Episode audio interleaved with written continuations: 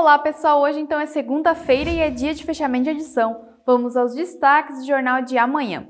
E ontem foi dia de votação em todo o território nacional. Tanto na corrida presidencial quanto para governo do estado de Santa Catarina, haverá segundo turno. E para presidente estão no páreo Luiz Inácio Lula da Silva, do PT, e Jair Bolsonaro, do PL. Em Santa Catarina, se enfrentam no segundo turno Jorginho Melo, do PL, e Décio Lima, do PT. No Senado, temos Jorge Seife eleito por Santa Catarina. E no nosso impresso de amanhã você confere então como foram as votações aqui em Timbó e na região para todos os cinco cargos que estavam em disputa.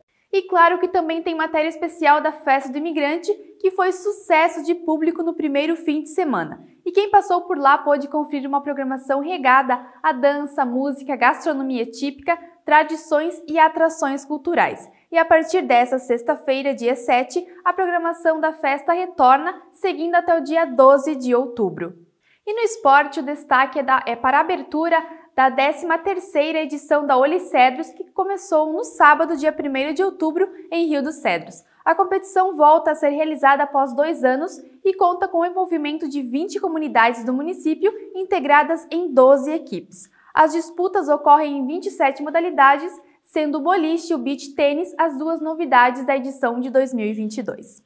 Bom, pessoal, vou ficando por aqui e estas e outras notícias sobre segurança, política e cultura você confere no impresso. Nos acompanhe ainda pelas nossas redes sociais e pelo nosso site. Até mais!